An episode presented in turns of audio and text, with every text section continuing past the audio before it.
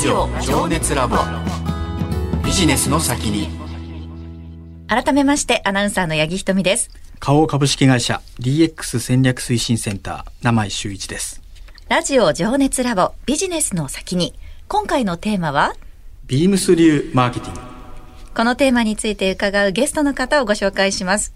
株式会社ビームス執行役員 DX 推進室室長矢島正明さんです。矢島さんこんばんはこんばんは。よろしくお願いいたしよろしくますお願いいたします。えー、まあ、ビームスといえばね、日本最大級のセレクトショップですけれども、あの、歴史としては長いんですよね、ビームス設立してから。はい。えっ、と、1976年に、あの、会社設立となっておりまして、今年ちょうど45周年を迎えております。そうですかおめでとうございますありがとうございます。矢島さんはどれぐらいビームスにもう勤めてらっしゃるんですか？はい。私は、あの、22の時にですね、あの、店舗の販売員として、えっ、と、アルバイトで入りまして、そこからですので、まあ、20年以上、うーんはい。経過していますね。なるほどな。ねビームスって言えば持ってるだけでねおしゃれなブランドでね憧れでしたよ憧れでしたよね。でも事業内容といったら先ほどもお伝えしましたけれども、基本的にはもうセレクトショップ、はい服の販売ということになるんでしょうか？そうですね。あの、主にやはり、えっと、B2C 事業ですね。はい。セレクトショップと言われる、まあ、あの、先ほどもご紹介いただきました、まあ、海外の、えっと、そういった商品をバイイングさせていただいて日本に輸入するということと、えっと、私たちプライベートブランド持っておりますので、えっと、そういったもののオリジナル商品をミックスをして、うん。えっと、まあ、日本全国160店舗ぐらいの販売をしているということと、あとは e コマースもお含めて、うん。はい、二つの大きなチャンネルで、えーまあ、ビジネスをしているというところですね。なるほどね。そんな店舗のね販売員から、今は DX 推進室ということで、まあ、具体的にどういう仕事をされてるんですか？はい。えっ、と、私は、まあ、e コマースの販売が、えっ、と、約15年ほどあったんですけれども、現在は、えっ、と、まあ、社長室、社長直属の部門で DX を推進しています。はい。まあ、やはり内容としては、そういったデジタルを使ったり、うんえーまあ、あとはデータを使ったりして、働きやすくする、うーその効率化の部分ですとか、うんまあ、あとは新しくそういった販売の価値をお客様に提供するっていうようなことが、あの、主な仕事になっています。ん。なんかこうアパレルってなるとその EC はもちろん皆さん使ったことあると思うんですけれども、アパレルの DX って、なかなかこの EC 以外にパッと思いつくものがないなと思うんですけれども具体的にはどういうことが挙げられるんでしょうか？はい。あのーまあ、やはり、えっ、と、e コマースというのは新しく出てきた、まあ、販売の方法だと思うんですけれども、もともとは、あの、商品は雑誌、ファッション雑誌を見て、えっ、と、お店に行くというようなことがあったと思うんですが、うん。まあ、それが EC ができたことによって、あの、場所も時間も、問わずに、あの、商品を、まあ、探したり、選んだりすることができるんですけれども、はい。ただ、それを、商品の例えば在庫うん。みたいなものが、店舗に今何点あるかと。か、そういったものまでが、えっ、と、e コマース上で全てそこで見ることができたり、店舗のある在庫や、それをお取り置きしたりですね、ええ取り寄せをすると。いうようなことも含めて EC という、まあ、あのバーチャルの部分と実店舗のリアルの部分をつなぐというようなことも一つの、まあ、DX かなと思いますね。なるほどね。結構ね店舗に行ってあのお気に入りのサイズうん。がなかったあ。っていう、なんかそういうケースあるじゃないですか。そうですね。有楽町にはないんですけども新宿にはございますとあそうそうそうかそういうことね、はい。結構あったりしますよね。ねそれがいわゆるスマホ上で解決するっていうそういうことなんでしょうね、ん。そうですね、はい。なるほどちなみにあの先ほどデータを利用するっていうお話があったんですけれどもこれは具体的にはどういうことなんでしょうか？はい。あの、お客様が、例えば、まあ、e コマース、EC サイトで、例えば、自分の気に入った商品とかが見つかったときに、お気に入りの登録とかをしますよね。はい、で、その商品が、例えば、値段が少し下がりましたよってなったときには、えっ、と、メールマガジンがこう自動で送られてきたりとか、するっていうのも一つデータを使った、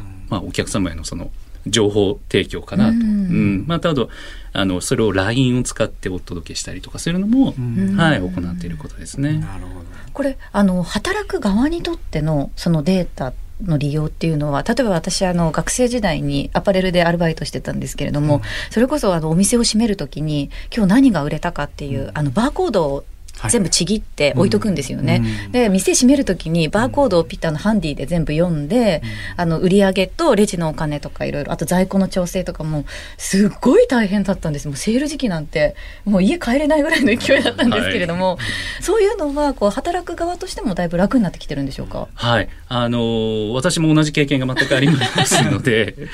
えー例えば棚卸しをするとかっていうケース、非常にこう時間がかかったりしてたと思うんですけれど、今はですね、一つの商品の、えーっと、値札、プライスタグのところに RFID タグというのが入っているんですよ。はい。で、そうしますと、えっ、と、店内のそのどこに何があるっていう商品が隅々までわかることにもなりますへしー、それを読み取る機械もですね、えっ、と、本当に、まああの、性能が高くて、えっ、と、本当に一人で、えっ、と、30分もあれば、あの、店内であったりとかの在庫管理まで全部わかると。うん。いうようなことが、あの、今、そのデータや、その、新しいテクノロジーを使うことによって実現できているっていうのがありますね。働きやすい環境にもね、ね。なってきてるということですよね。これあの、まあ、DX って言ってもね、うん。業務の効率化と、うんうん。まあ、新しい事業を作る。これ分子と分母の関係にあって、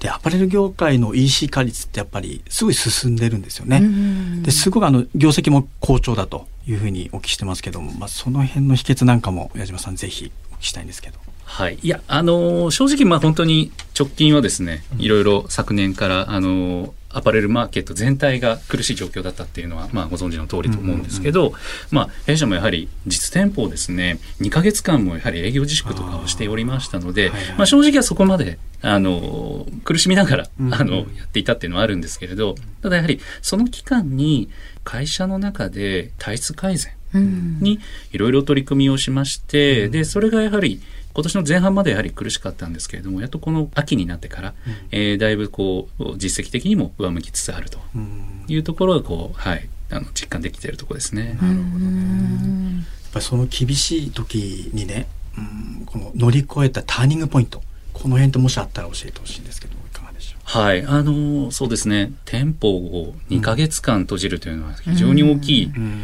影響になるんですけれども、あその際に e コマースしか、はい。やはり、あの、販売するチャンネルがないと。そうですよね。はい。で、その時に、あの、店舗スタッフたちがですね、うん。えっ、と、私たち物流センターを自社で運営しているんですけれども、はい。お店のスタッフが物流センターに EC の出荷のためにうん。応援に行ってくれると。あーいうようなことをえ連日何十人単位でですね、えっ、と、それをしてくれていた。で、あとは、距離がやはり、あの、倉庫に近いスタッフはできるんですけれども、そうでないスタッフたちは、うん公式サイトの中で、うんその商品のおすすめですね。うん。それをブログで紹介したり、スタイリングというコンテンツで紹介したり、うん要は着こなしの提案をインターネット上にスタッフが自分から自らがそこにこう情報発信をしてくれるとうんいうようなことがあの非常に昨年はな力強くあの実感したところですねな。るほど。そのビームスの EC 事業自体はいつ頃から始まったんでしょうか？はい。えっ、と、最初は T シャツを販売する事業を2002年から始めてはいたんですけれども、うんやはり本格的になったのは2005年えー、ZOZO タウンに、えー、と出店をした時から、やはり、まあ、あの、全社的に、うん。はい、あの、EC 事業に取り組んだっていう形になってます。へー。そこでね長くその EC 担当されてたというお話ですもんね、うん。やっぱ時代の流れとともに工夫するところもいろいろ変えてきたっていう印象ですか、はい、そうですね。あの、当時はもう、やはり、PC とガラケーの時代でしたから、そうだ。はい。あの、お客様がこう、受け取っていただける、あの、デバイスが全然違うんですよね。うん。それで、まあ、2010年以降、やはりスマートフォンにどんどん切り替わったことによって、私たちからからの提供できる情報量であったりとか、うん。まあ、そういったものがどんどん進んでいったかなとは思ってます。うん。なるほど。さっきあの、お気に入り登録の方にメールが流せるっていう、まあちょっとマーケティングの話ありましたけど、まあ、ビームスさんならではのマーケティング、うん。まあこの辺なんかキラーコンテンツみたいなのあるんでしょうか？そうですね。あの、やはり、えっ、と、今まではファッション業界、アパレル業界は、ファッション雑誌というメディアと共に一緒にこう成長してきたかなと思ってるんですけど、まあ弊社ならではですと、やはりその自分たちの、えー自社の、えーメディア、この中にスタッフたちがこう登場してくれるといった形で、えっ、と、お客様に情報提供するということなので、雑誌でこう非常に綺麗にきらびやかにこう出ている部分から、うん。逆に言えば店舗に行けば会えるスタッフ、うん。等身大のそのスタッフが、まあ、情報発信をしてくれるというところが一つえー特徴なのかなと思ってますね。ですので、まあ、それを動画の方では本当にリアルに、うん。あの、全身こう、くるくる回って、うん。360度スタッフが回って、うんシルエットがこうストレートラインなのか、もしくはフレアラインなのか、うん。みたいなことを、あの、お客様に、まあ、あの、ご提案できるというところも、非常に一人一人工夫を重ねてくれてう んいますので、非常にその情報としては面白い情報になってるかなと思います。なるほどね。各社ねやっぱりその取り組んでらっしゃる部分があるとは思うんですけれども、そのビームスさんが特色として出そうとしている部分でしたりとか差別化っていうのは、まあ、そのもちろん店員の皆さんのそれぞれの工夫っていうのもあると思うんですけどその他にも何かあったりはしますか？はい。あの、もちろん、一番はスタッフたちのこう伝え方の部分が非常にその個性を大事にしていますので、あのスタッフならではのこう伝え方というところがあのオリジナリティがあるかなと思ってます。うんでもう一つはやはり商品というところに関しても弊社あの昔からですねいろいろこう業種もちろんブランドさんとともにあの仕入れさせていただいてるんですけれども、うん。特別なコラボレーションとかってうんいうのことで、えー商品をアレンジした形で、うん。あのご提供するということも非常にもう一つの大きい特徴かなと思ってます。なるほどね。あの逆境にね、うん。あの乗り越えてきた時に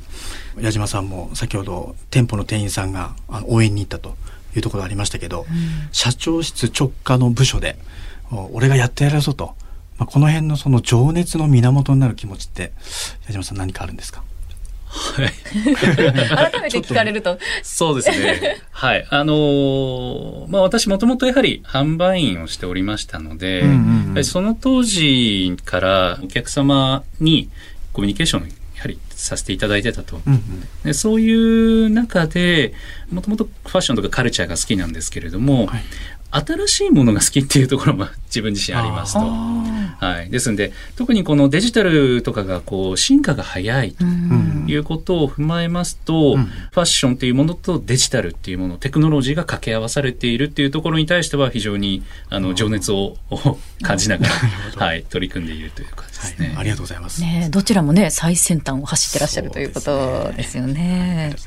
あのアパレル業界っていうのがトレンドの影響っていうのをすごく受けやすい業界だと思うんですね。はいこのマーケティングにもこのトレンドっていうのはすごい重要だと思うんですけれども直近やっぱり、まあ、SDGs とか ESG とか大きな流れ来てると思うんですがそのあたりって何かこうマーケティングに関係あったりとかもするんでしょうか？はい。やはり結構お客様が変わっていらっしゃると今すごく言われていて、うんあの多様性の時代とかとも言われてますんで、うん一人一人にやはりその寄り添った形でコミュニケーションするっていうことが非常に大事になってきてるかなと思ってます。はい。今まではファッション雑誌などの、まあ、マスメディうんアを通じて情報を伝えていたところが、もうお客様のスマートフォンに対して、一人一人に対して投げかけていく、まあ、そういうデジタルマーケティングっていう要素を掛け合わせて、うん。あの取り組むっていうことが非常にやはり今求められてるかなと思っていますね。なるほどね、名前さんどうですか？デジタルマーケティング。いやーやっぱりねこれ結構さらっと言いますけど難しくてね、うん。だそれをその店舗と EC と組み合わせてやっている。これ実現してるの本当にビーマスさんがもう代表的な例なんですよね。だから今日のお話聞いてもすごく説得力あるし、口で言うのは簡単なんですけど、うん。実行している実行力、まあ、すごいなと思います。えーというわけで株式会社ビームス執行役員 DX 推進室室長矢島正明さんにここまでお話を伺いました。矢島さんには来週もお話を伺います。よろしくお願いします。よろしくお願いいたします。ラジオ情熱ラボ。ビジネスの先に